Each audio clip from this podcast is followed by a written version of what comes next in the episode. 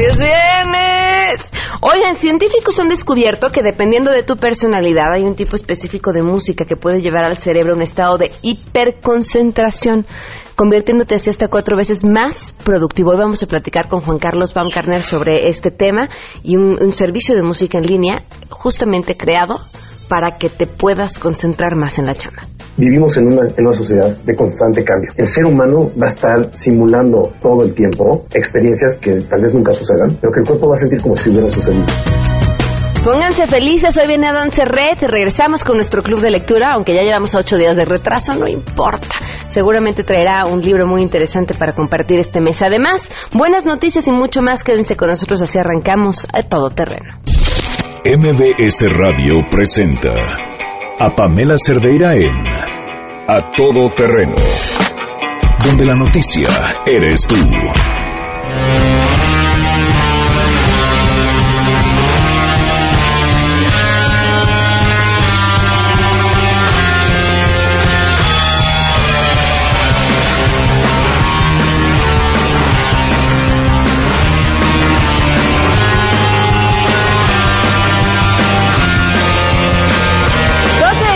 Minutos. Gracias por acompañarnos a todo terreno. Soy Pamela Cerdeira. Los invito a que estén con nosotros de aquí hasta la una de la tarde. Tenemos muchas cosas que comentar. Los invito también a estar en contacto. El teléfono en cabina 5166125. El número de WhatsApp 5533329585.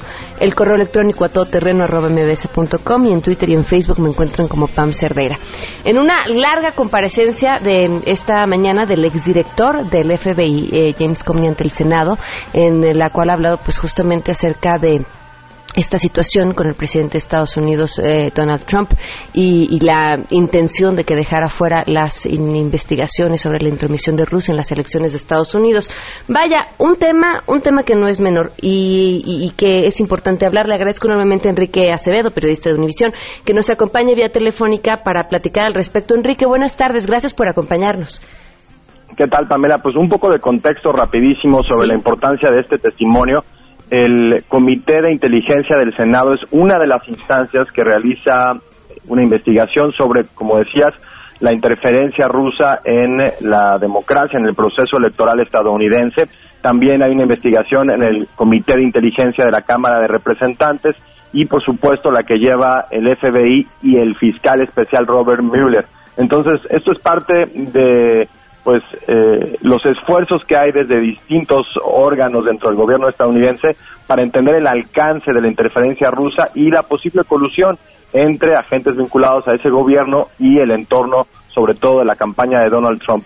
En ese contexto es en el que se da el testimonio de quien fuera director del FBI durante los primeros meses de gobierno del presidente Trump. Normalmente los directores del FBI cumplen un plazo de 10 años en el cargo esto fue establecido así por el Congreso para darles independencia de la administración en turno, así que Comey pues fue director del FBI durante tres, durante cuatro años, perdón, en la administración Obama y durante cuatro meses más o menos en la administración Trump.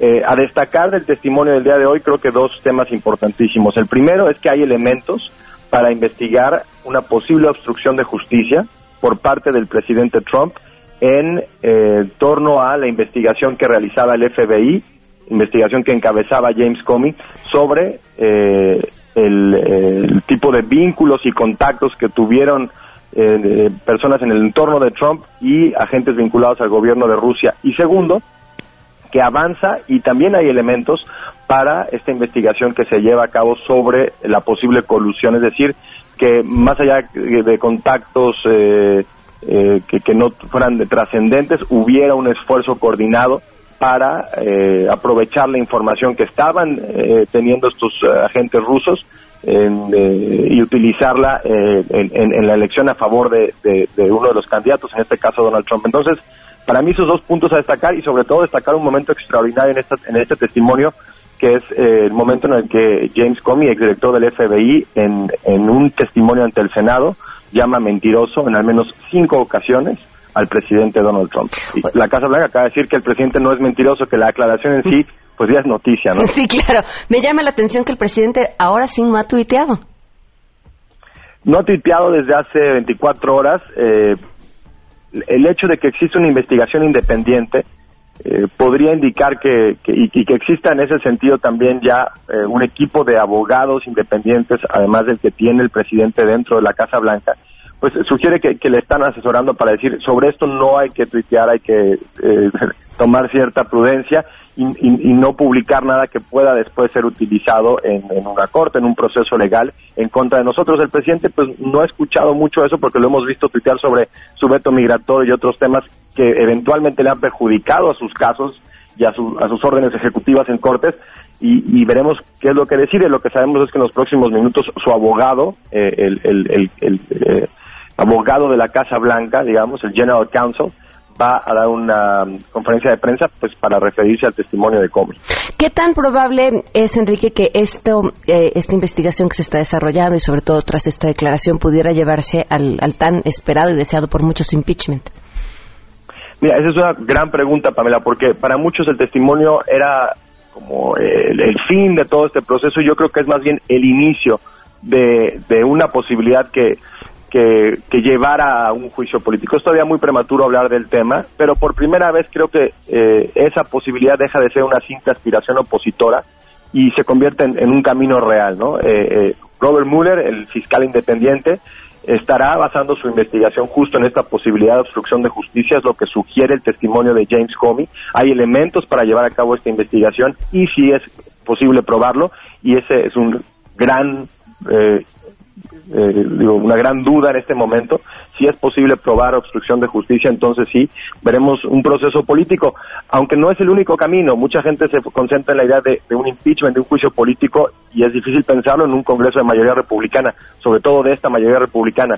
Pero también puede haber consecuencias legales, pueden haber consecuencias legales que lleven a, a la posible institución del presidente. Lo que es un hecho ya en la arena política es que esta investigación, que durará meses, si no es que años, va a limitar la capacidad de la Casa Blanca para gobernar efectivamente y para impulsar su agenda legislativa.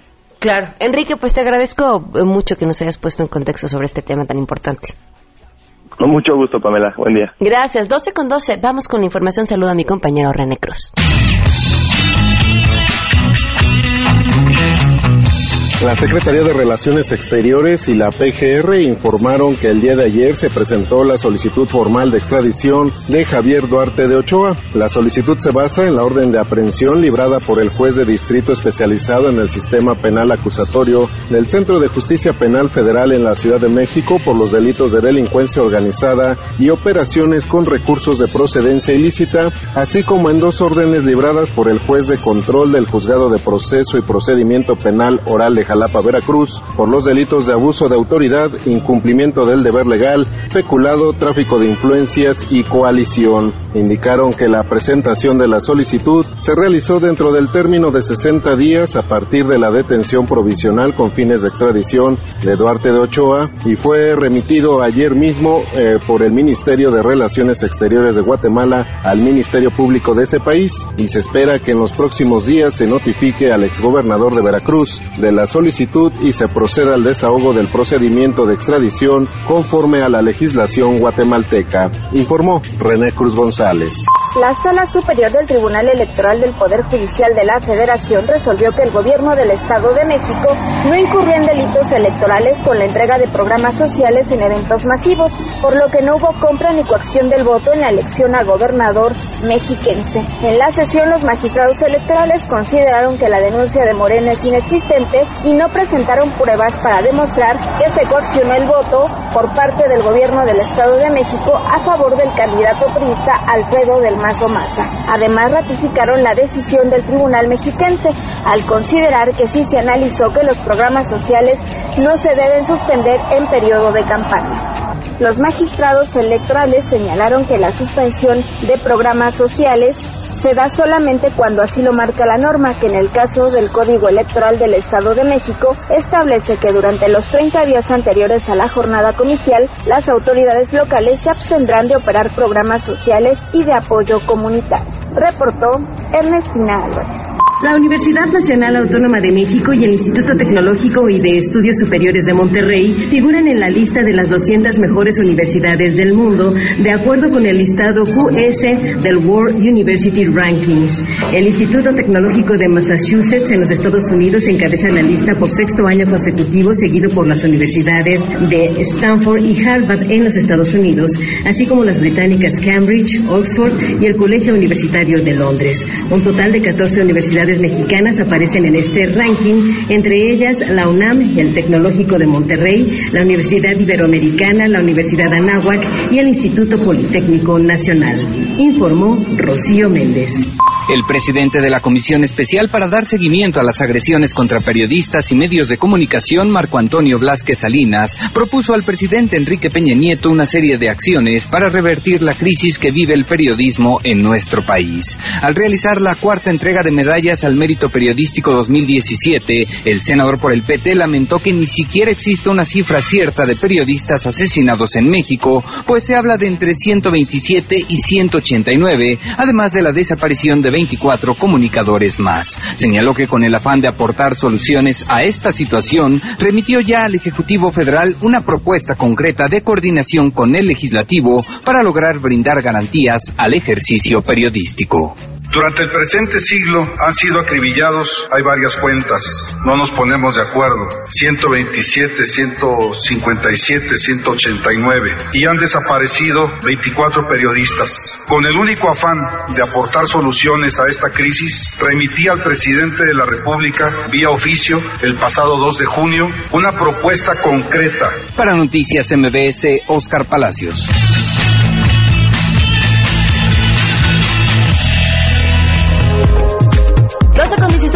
16, vamos con las buenas.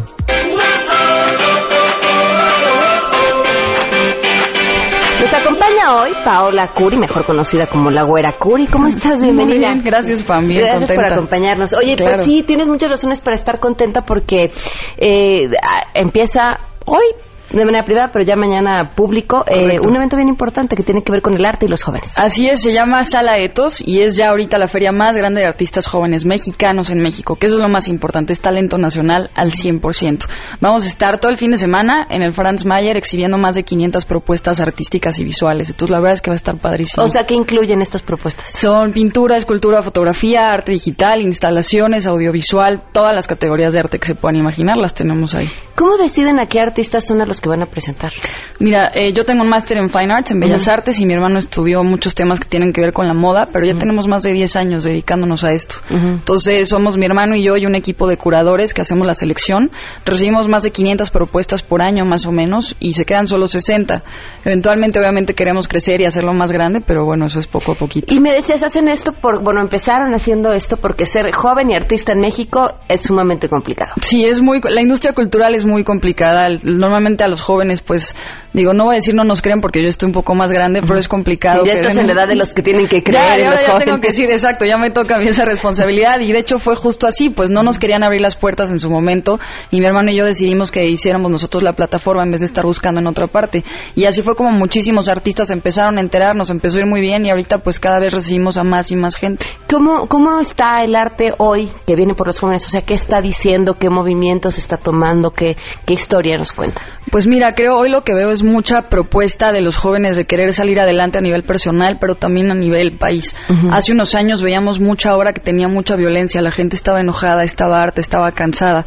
Y ahorita lo que he visto es más evolución, o sea, sí estoy cansado y sí estoy harto, pero traigo propuesta para poder hacer un cambio. Entonces, a mí me parece que es un momento espectacular para el arte. Claro, o sea, un arte mucho más esperanzador, le Sí, llamarías. con, con más no, imaginación, más ideas, más con, con más esperanza, claro. Qué importante esto que nos dices, porque sí, finalmente el arte es un reflejo de lo que está pasando como sociedad, de 100%. lo que estamos viviendo. Pues es lo que hemos visto, el arte siempre es revolucionario y vanguardista y pues al final es otra voz. Entonces normalmente pues si lo que estamos viviendo es violencia y desesperación y todo, pues el arte normalmente como artistas es la voz que reflejas. Ahorita me da gusto ver que ya estamos pues sobre todo eso, porque creo que es importante como artista proponer porque tu voz llega a otras personas. Claro, ahora, entonces la invitación es, ¿qué días? La invitación es viernes, sábado y domingo de 10 de la mañana a 6 de la tarde en el Museo Franz Mayer. Más de 60 artistas y eh, más de 500 obras de arte. La admisión es de 100 pesos público en general, supongo que habrá descuentos con credenciales de estudiante y personas de la Sí, ahí el museo lo maneja igualito que cualquier otra. Ah, pues que, que no se lo pierdan, mucho éxito y felicidades. No, pues gracias, invitamos a toda la gente, ojalá los veamos por ahí. Claro, muchas gracias. 12 con 19 vamos a una pausa y volvemos. Más adelante, a todo terreno. Juan Carlos Baumgartner está con nosotros. Vamos a platicar sobre una aplicación y música diseñada específicamente para poderse concentrar.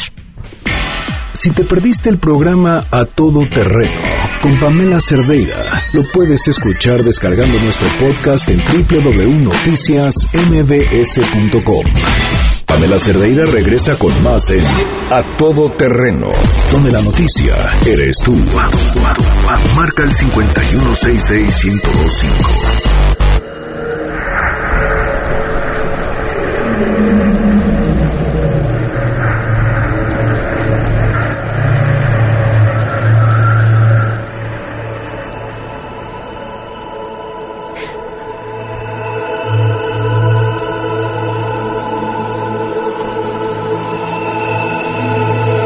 Sintieran más relajados, más concentrados. 12 del día con 23 minutos. Le quiero agradecer enormemente a Juan Carlos Baumgartner, que esté con nosotros, arquitecto, diseñador, conferencista y socio fundador de Space. Bienvenido, gracias por estar con nosotros. Gracias, Pamela.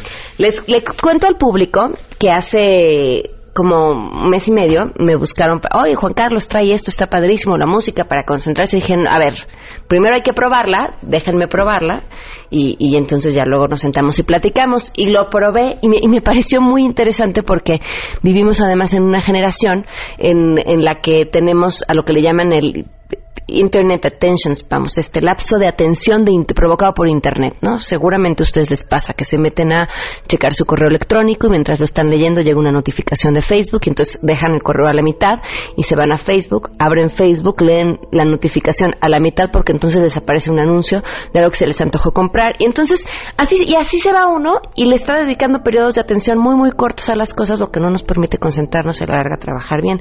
Y Juan Carlos, me imagino, ahora sí bienvenido que esto es contra estás luchando.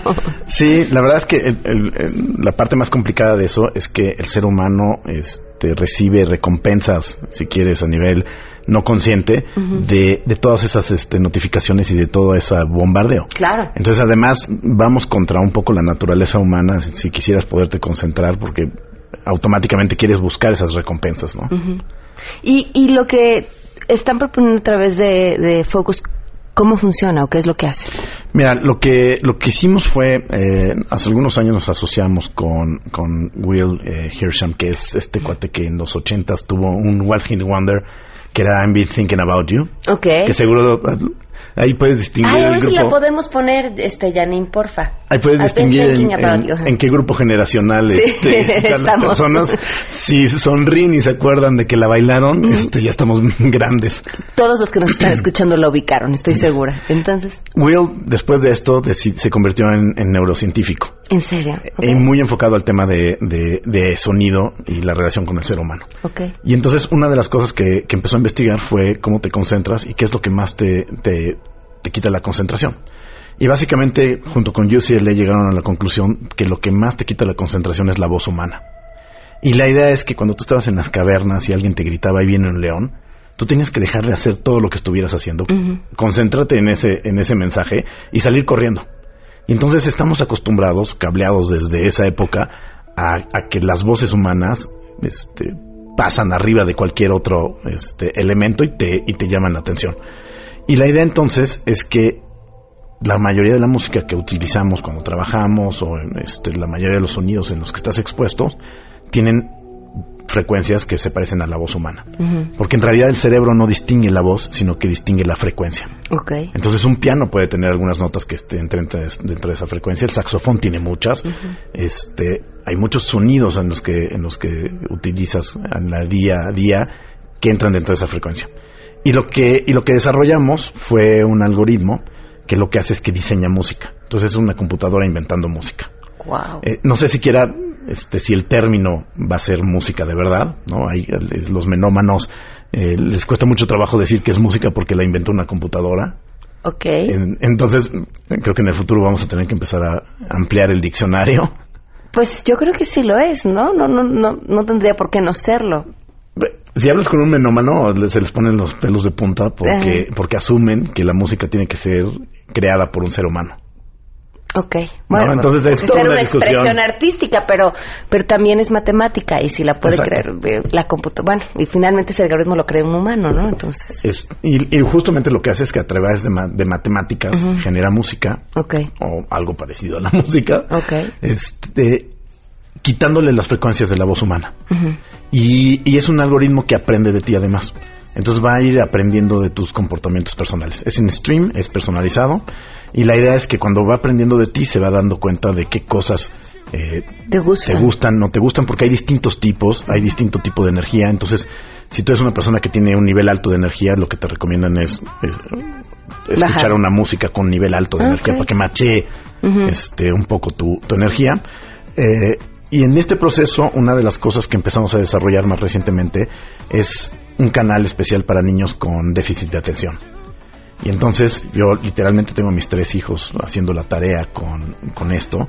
Y es impresionante porque logra incrementar el concentration spam, como le dicen los americanos, este periodo de concentración que normalmente es de 20 minutos, lo logra incrementar alrededor de una hora, una hora 20. Entonces, eh, ayuda muchísima gente que se tiene que concentrar para leer o para hacer trabajos como que lleven mucha concentración. No es una cosa que use, eh, utilices todo el día. ¿Por qué no? Porque el ser humano no está diseñado tampoco para que te concentres seis horas, ¿no? Este, eh, la idea es que quita, quita como estos factores que te quitan la concentración y lo que lo que logras es incrementar este periodo de concentración y aumentar la memoria este, como los procesos cognitivos que normalmente utilizas, pues están están siendo utilizados al máximo. Ahora, me, porque te decía, yo lo escuché y me, y me funcionó, pero me decías, no, no, no es algo de una sola vez, o sea, es como ir entrenando. Sí, hay un par de cosas. El chiste es que la primera, eh, hay un alrededor de 85% de las personas les funciona. Hay un porcentaje de, de personas que, que no funcionan, ¿no? Este, y luego, eh, el algoritmo va aprendiendo de ti. Ok.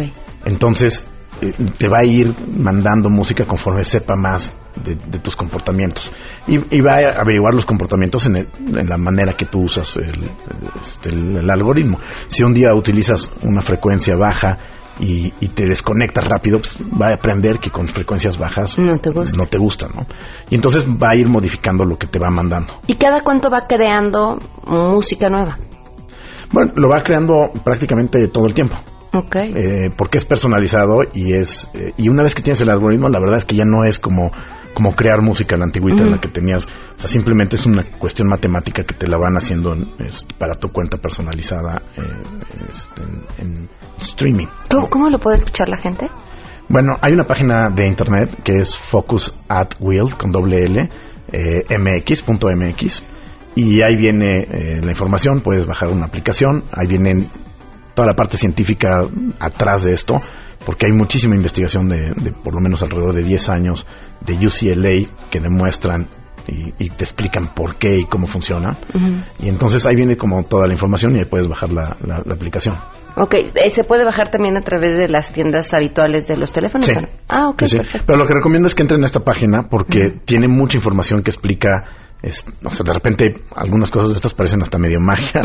Y entonces ahí viene toda la parte científica de los estudios es, neurológicos que se han hecho para entender cómo funciona la concentración, este, el entrar, lo que algunos le llaman the flow, este, y, cómo, y cómo, por qué y, eh, te ayuda el, el sistema, ¿no? Ok, pues Juan Carlos, bien felicidades por este proyecto y este Gracias. y ojalá la gente tenga la oportunidad de probarlo.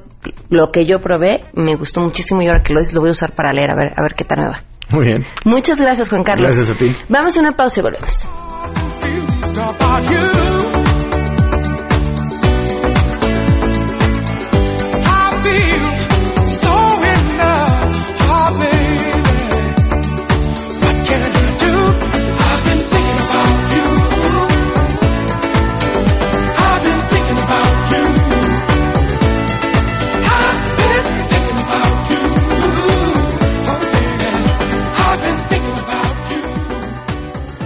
Pamela Cerdeira es a todo terreno. Síguenos en Twitter, arroba Pam Cerdeira.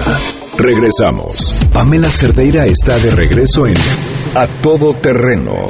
Únete a nuestra comunidad en facebook.com. Diagonal Pam Cerdeira. Continuamos.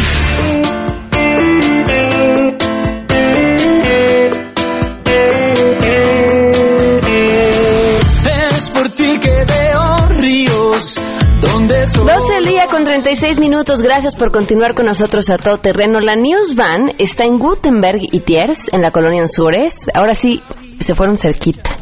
Gutenberg y Tiers en la colonia Anzures eh, traen libros, traen regalos para ustedes, así que vayan por allá. Si además se toman una foto y nos la comparten en redes, para que nos va a dar mucho gusto saber que ahí están. Gutenberg y Tiers en la colonia Anzures. Son las 12 del día con 36 minutos. Hoy ya llegó, de hecho, Adán Cerrete está aquí para hablarnos acerca del libro de este mes. Estén muy atentos, que más adelante nos dirá cuál es. Y tengo también para regalarles ocho pases dobles para Harry Potter y la Piedra Filosofal en concierto con orquesta. La cita es este viernes a las 8.30 en el Auditorio Nacional. Ocho pases dobles. Vamos a dar cuatro por teléfono al 5166-1025 y cuatro por Facebook. Órale. Cuatro por Facebook me encuentran como Pam Cerdeira, mándenme un mensaje directo con su nombre completo y pidiendo los boletos y automáticamente los va, se ve que va a ser un espectáculo increíble. Le agradezco enormemente a Alejandro Martí que nos acompaña vía telefónica esta tarde. Muy buenas tardes, gracias por estar con nosotros. Muchas gracias, sobre qué gusto. Eh, pues era importante para nosotros conocer eh, tu opinión eh, sobre lo que ha estado sucediendo desde el domingo hasta el día de hoy en las elecciones, específicamente los casos del Estado de México y Coahuila, ¿cómo lo ves? Bueno, pues han sido elecciones muy competitivas, muy, muy, digamos, muy difíciles, especialmente eh, en, el Estado de México, bueno, pues por su magnitud y por ser un gran bastión y un estado mucho, muy importante. Y yo digo sencillamente lo que quisiera decir es que hay que divorciar o separar mucho de las acusaciones de orden políticas y de las actuaciones de orden eh, legal, ¿verdad? Yo creo que hemos avanzado muchísimo en esta democracia con reglas claras, reglas de los procesos. Es más, tenemos varias instituciones a las cuales se les ha invertido muchísimo dinero precisamente para que se diriman legalmente pues todas las diferencias. Para eso están estas estas instituciones. Y lo que veo es que concretamente en el Estado de México, bueno, pues ha habido recuento de 3.400 casillas, las diferencias se encontrarán.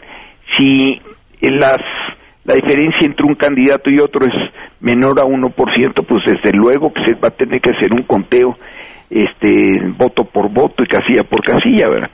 Entonces yo lo que sí siento es que tenemos que ir caminando hacia procesos electorales más claros, más contundentes y con más civismo. Y mucho de lo que yo reprocho es que los ataques entre partidos nos impiden a los ciudadanos, ciudadanos oír las verdaderas propuestas que necesitamos todos, precisamente votar por las buenas propuestas y no simplemente votar por el que se le acusa menos o el que ha hecho menos tropelías, ¿no es cierto?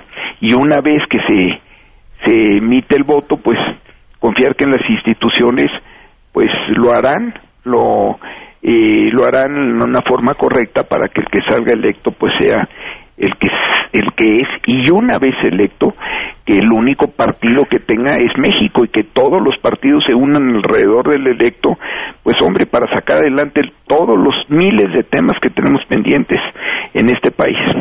Ahora, ¿no crees que en esta importancia que tiene el, el darle el valor y el peso a las instituciones para que sean ellas las que, como único árbitro, por ejemplo, en el caso del Instituto Electoral de los diferentes estados, digan quién es ganador? ¿Flaco favor han hecho los presidentes de los partidos declarándose ganadores? Pues sí, porque finalmente yo lo que pienso es, los propios partidos son los que han fijado las reglas y las hemos venido cambiando desde que hubo alternancia en, nuestro país. Pero los propios partidos son los que a veces critican o dudan o se manifiestan en contra de las propias instituciones que ellos mismos han creado y han peleado porque sea Entonces a mí se me hace un poco contradictorio, por eso que yo divido entre las acusaciones políticas y la situación de la reglamentación propia de la elección, que es la que nos debe de definir exactamente qué pasa, ¿no? Y qué va a pasar y quién es el ganador. Claro, ahora, ¿qué nos falta mm, como sociedad información acerca de cómo funciona justamente este, esta institución y cuáles son las reglas? Pues yo creo que, eh, vamos, tenemos la mecánica muy clara a todos. Eh, lo que pasa es que yo creo que tenemos exageradamente mediciones, por ejemplo el PREP, que confunde a todo mundo, ¿no? El PREP es una opinión, no es un conteo real, es como las encuestas también de salida. Pues depende a quién encuestaron y cómo encuestaron. Te marcan una tendencia. Yo creo que tenemos demasiadas demasiados elementos informativos no oficiales que nos confunden a todos porque con eso pues hombre la gente piensa que va a ganar fulano y finalmente eh, el otro alcanza o sigue. Mira lo que nos pasó con Trump.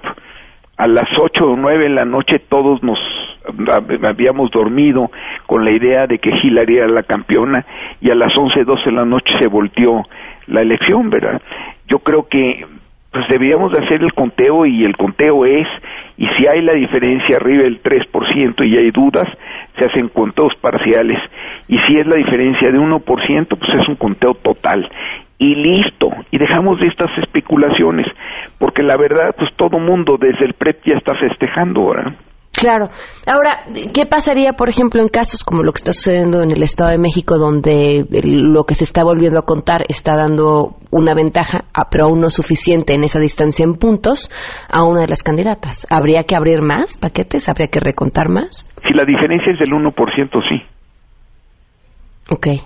Ahora, no, perdón, en, en este estado eh, se iban a abrir 4.600 casillas, se decidió 3.400 porque las diferencias no eran grandes. Si se encuentra una diferencia verdaderamente importante, pues desde luego que sí.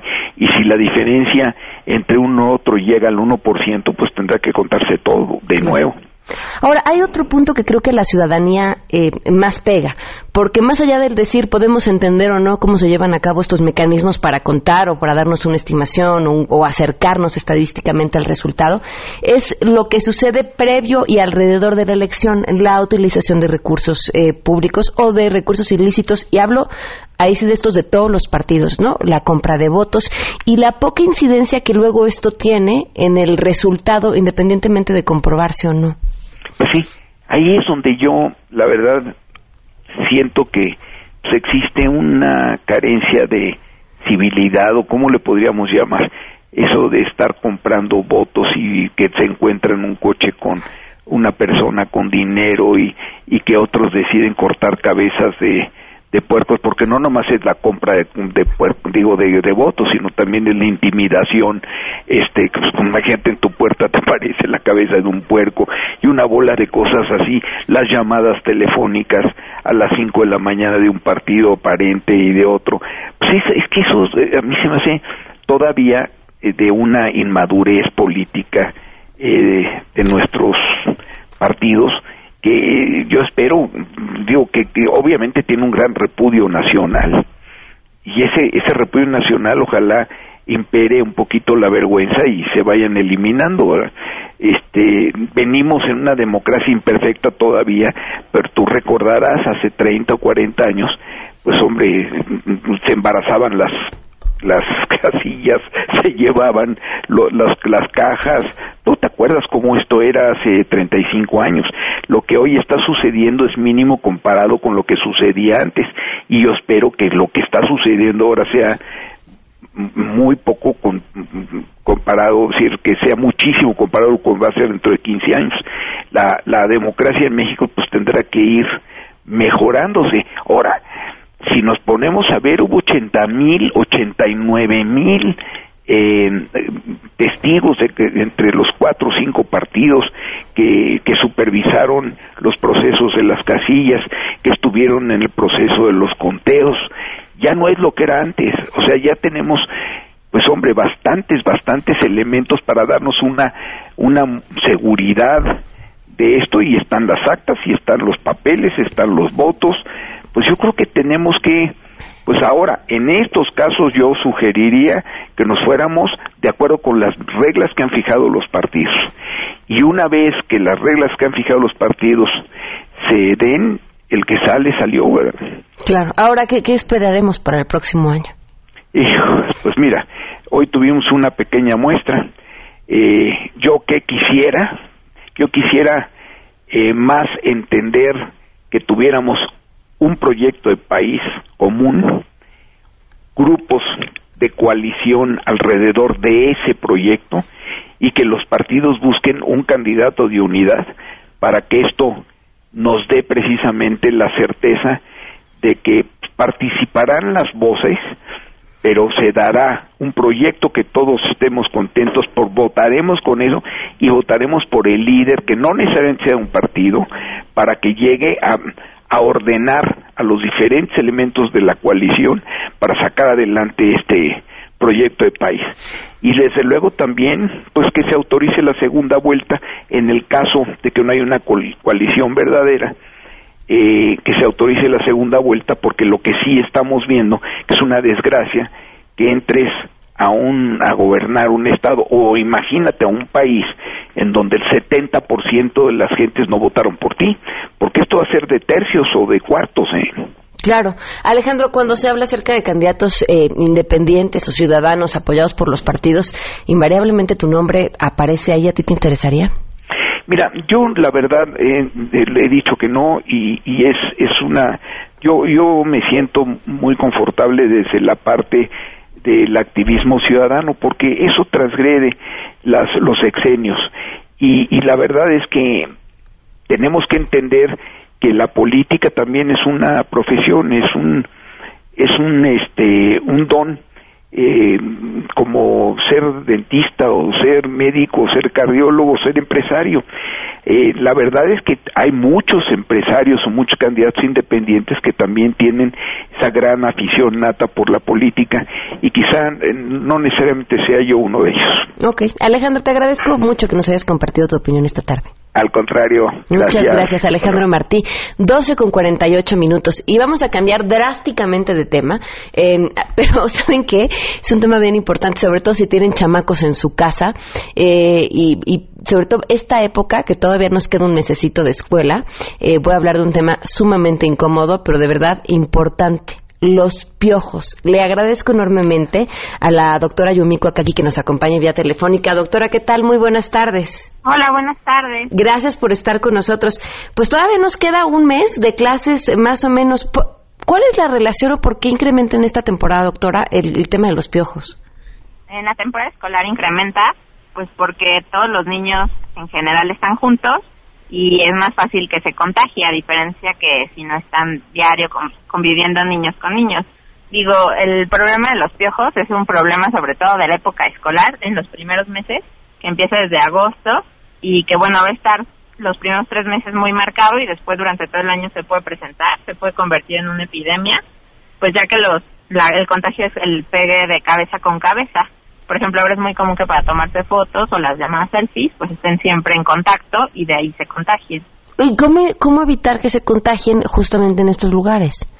Ah, bueno, el contagio, lo más importante, pues número uno, estar al pendiente, saber que sí existen, saber que es epidemia, saber que no importa eh, la higiene o no, porque a veces pensamos que como nuestro hijo es, se baña diario y todo, pues no se va a contagiar. Entonces es muy importante estar al pendiente, recomendar a los profesores que normalmente incluyan en su lista de útiles productos que sean efectivos para los contagios.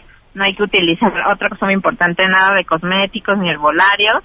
Y bueno, esto pues va a ahorrar dolores de cabeza en general a toda la familia. Oye, a ver, eso es bien importante porque ¿cuáles son las consecuencias de que uno de repente decida ponerse en la cabeza lo que vio en internet que podría ser efectivo? Pues bueno, digo, lo que, lo que más común pasa es que no hacen efecto. Porque dentro de todo, si uno pone en internet remedios, va a salir que mayonesa y van a salir igual algunos naturales. Pero sí es importante no seguir porque digo, en algunas cosas sí son productos tóxicos, como alguna vez algún niño se ponía productos de gasolina porque así había leído y pues finalmente eso sí puede ser tóxico y dañar tu salud. Ahora, ¿qué sí, qué sí utilizar?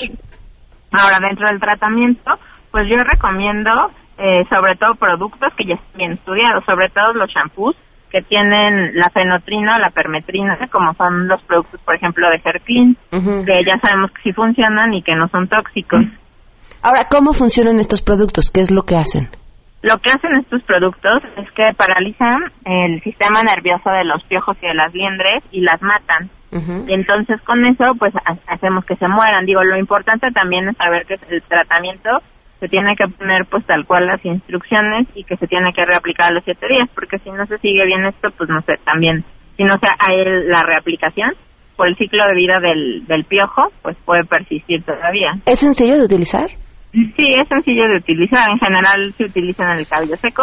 se, pone, se deja 10 minutos, se enjuaga y después lo, también otra cosa muy importante es que ya una vez desliendrar, o sea, es quitar las liendres que realmente son las que casi siempre vemos, esos pequeños puntitos blancos que están muy pegados a la cabeza. Por eso podemos utilizar un peine especial que como es el de Hair Clean, que digo, finalmente debido a su, su a lo que está hecho, pues funciona muy bien para matar a liendres y Que ya viene en la misma cajita del producto. Ahora, rápidamente, ¿dónde se pueden comunicar para más información?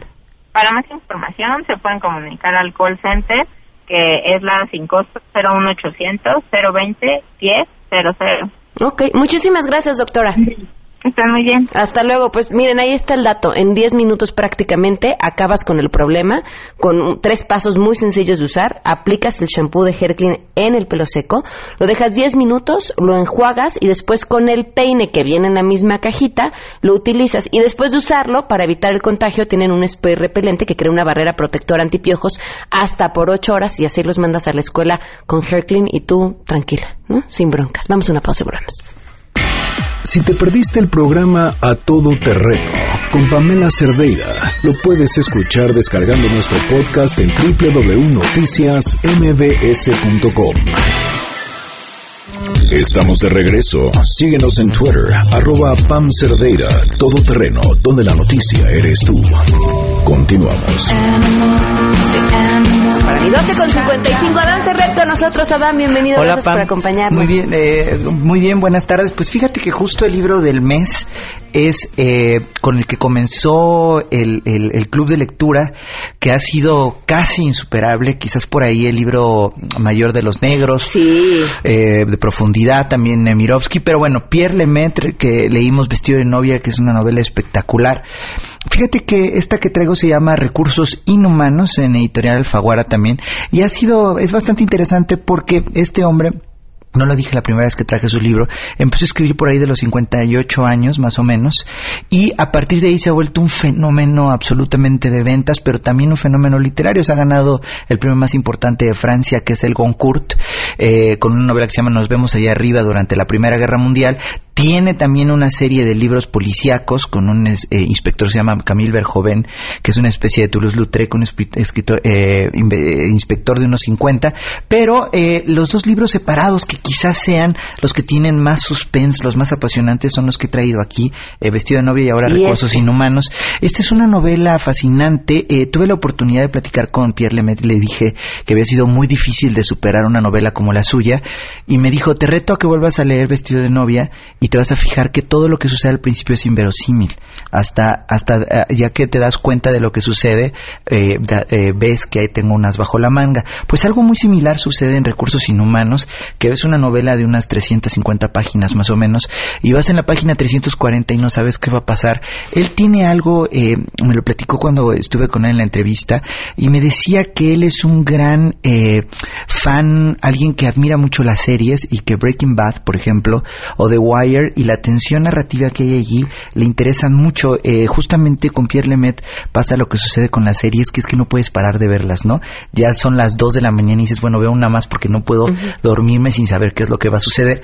Y pues este es un hombre que eh, pierde el trabajo eh, a los 60 años, está pagando una hipoteca, eh, tiene dos hijas que ya trabajan solas, pero él se siente frustrado ante la vida y a partir de allí, a partir de una decisión que toma recursos humanos de una empresa muy grande, él decide que no se va a quedar con los brazos cruzados. Entonces una novela eh, espectacular contada eh, casi en el presente, en el momento que está sucediendo. Recursos Inhumanos, la novela del Club de Lectura de este mes, nos trajo dos libros de la Uruguaya que fue la que leímos el mes pasado. Del escritor argentino Pedro Mayral, una novela que me gustó mucho y él es un personaje muy, muy, muy original, eh, Pedro Mayral. A ver si por ahí tenemos la oportunidad de platicar con él. Sí, próximamente. Es más, vamos a regresar a Dan la próxima semana para que nos dé más tiempo a platicar con él. Bueno, estos dos los vamos a regalar por teléfono, 5166125.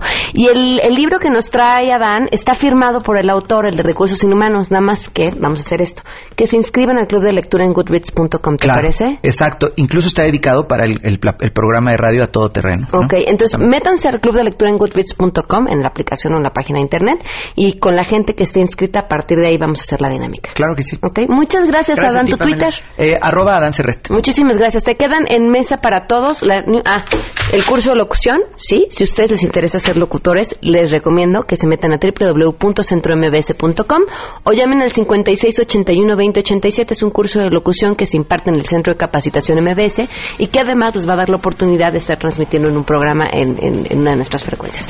Nos vamos. Se quedan en mesa para todos.